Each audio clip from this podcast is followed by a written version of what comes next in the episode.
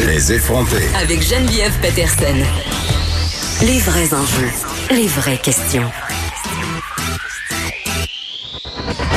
Vous écoutez Les. Des femmes qui tentent de fuir un pays où elles et leurs filles courent le risque de se faire exciser se voient toujours refuser de rester au Canada malgré ce danger.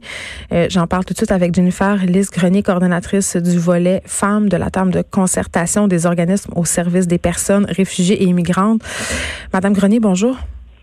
Oui, bonjour, Madame Peterson.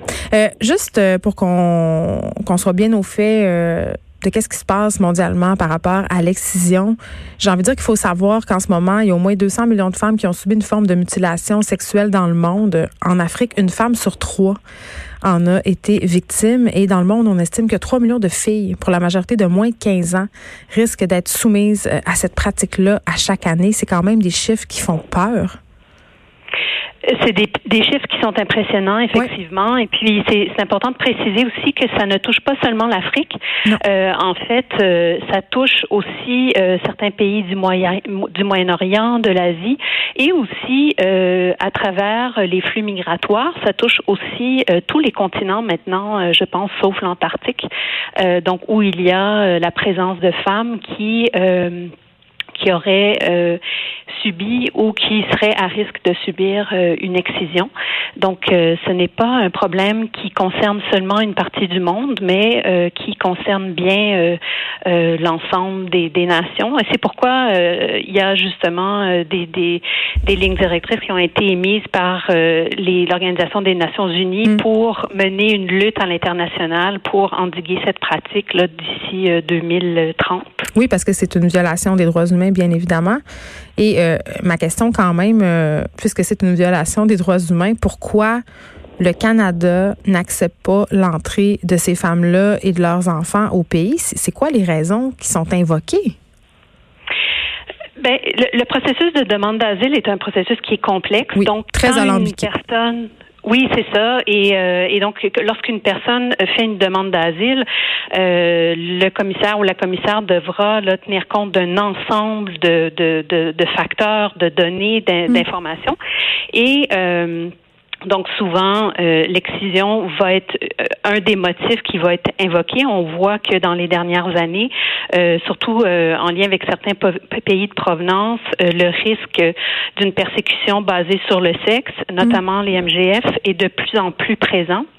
Et puis, euh, donc, il y a, je pense, bon, il y a le fait qu'il y a un ensemble de facteurs qui seront considérés, mais il y a aussi, quand on regarde la jurisprudence, euh, il y a clairement une, une, incompréhension, une méconnaissance des facteurs de risque euh, ou des, des euh, des formes de pression sociale qui peut, que les femmes peuvent subir ben, dans le pays d'origine. C'est ça que je comprends pas, Madame Grenier, parce qu'il me semble, et corrigez-moi si je me trompe, que pour revendiquer le statut de réfugié, il faut pouvoir, en quelque sorte, prouver que notre intégrité physique euh, est compromise. Et dans le cas de l'excision, euh, c'est quand même assez ça, là. En même temps, euh, tout repose. Il y, a, y, a, des similitudes à faire un peu avec l'agression sexuelle, hein, parce que tout repose. Euh, le fardeau de la preuve repose sur la plaignante. Okay. Et euh, qu'est-ce qu'on évaluera? On évaluera sa crédibilité. Donc, c'est pas. Il y aura les faits qu'elle va euh, nommer, qu'elle va re revendiquer, mais il y a aussi malheureusement un élément de, de performance. Donc, comment la personne va être capable de, de donner son récit, puis de le, le donner de façon convaincante. Or, on sait que les traumas ont des impacts importants sur la mémoire, sur euh, la sur les, la, la capacité euh, de se souvenir, d'avoir euh, d'avoir euh, des cohérences au niveau de la ligne de temps. Donc, il y a un ensemble de choses qui peuvent mais influencer. Ça, c'est typique dans les cas d'agression, euh, les incohérences dans la ligne de temps. Je peux pas croire, parce que, tu sais, bon, je disais dans l'article de Dominique Scalé de la presse que oui. des intervenants sociaux, des psychothérapeutes, des médecins qui tentent de soutenir ces femmes-là oui. en faisant des rapports et ça n'a pas d'impact sur les gens qui entendent leur dossier. moi, moi expliquez-moi ça, là, je le comprends pas. 70% des demandes qui sont refusées, là. Euh, oui, effectivement, ça c'est une, une, une, donnée que Rachel Chagnon avait avancée. Donc ça, je, faudrait que Madame Chagnon en parle directement.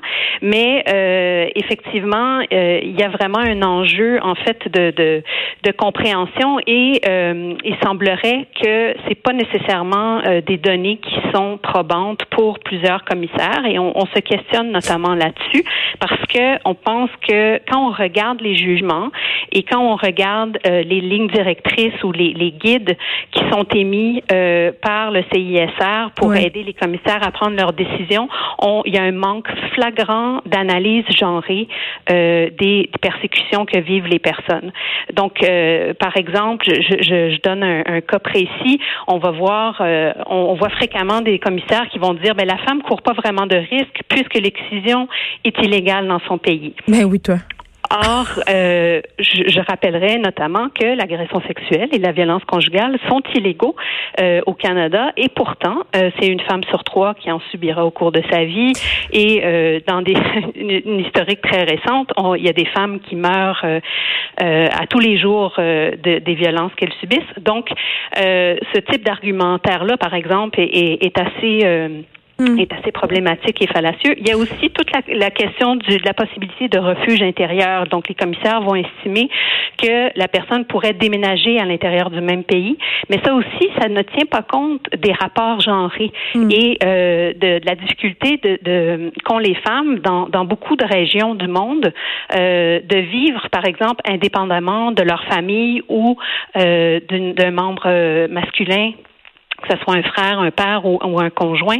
Donc, euh, cette idée que les, femmes ont une mobilité à l'intérieur de leur même société euh, euh, ne sont pas, c'est pas comment dire, c'est pas une évaluation qui est très très juste euh, de la. Oui, c'est qu'on tient pas compte euh, de, la, de, ouais, de la complexité des rapports de genre puis de la situation aussi dans sa globalité. En terminant, Madame Grenier, là, ces femmes-là qui se rendent ici euh, avec leurs enfants, euh, bon, qui ont été excisés, est-ce que nos professionnels de la santé ici au Québec puis même au Canada, est-ce qu'ils sont bien formés pour répondre à leurs besoins?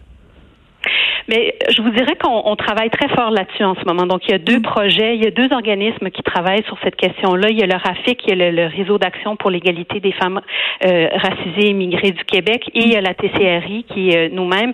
Et donc, on travaille justement en concertation avec des professionnels des différents secteurs de la santé, services de protection de la jeunesse, euh, secteur communautaire, secteur de l'éducation, pour justement former plus largement, pour que les femmes puissent avoir accès à des services qui sont cliniquement et culturellement adapté. Donc, mm. il faut aussi euh, pouvoir intervenir d'une façon euh, adepte, à ne, de, de, sorte à ne pas revictimiser les personnes, de ne pas revictimiser les femmes et les filles et puis en même temps d'avoir euh, une connaissance euh, euh, des complexités, aussi des impacts et des séquelles nombreux et complexes qui, que, peuvent comporter une excision. Physique et psychologique. Très bien, Jennifer Lisgrenier. Merci, coordonnatrice du volet femmes de la table de concertation des organismes au service des personnes réfugiées et migrantes. On se parlait de ces femmes qui tentent de fuir un pays où elles et leurs filles courent un risque d'être excisées et malgré tout ça, le Canada leur refuse dans une très grande majorité des cas l'asile.